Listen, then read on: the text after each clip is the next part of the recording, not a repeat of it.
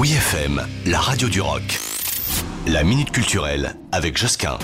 Les arts du sucre et du chocolat à cordes sur ciel, ça vous dit Forcément, au sommet de la cité de Cordes, dans le Tarn, il y a le chocolatier Yves meilleur ouvrier de France quand même, qui a créé une exposition permanente et unique au monde de pièces d'art réalisées exclusivement à base de sucre et de chocolat, dont nombre ont quand même été euh, primés lors de concours nationaux et internationaux. Au fil de la visite, vous allez découvrir la plupart des techniques du travail artistique du sucre et du chocolat, croquant, macarons, glace, chocolat et bien d'autres qui vont régaler vos papilles.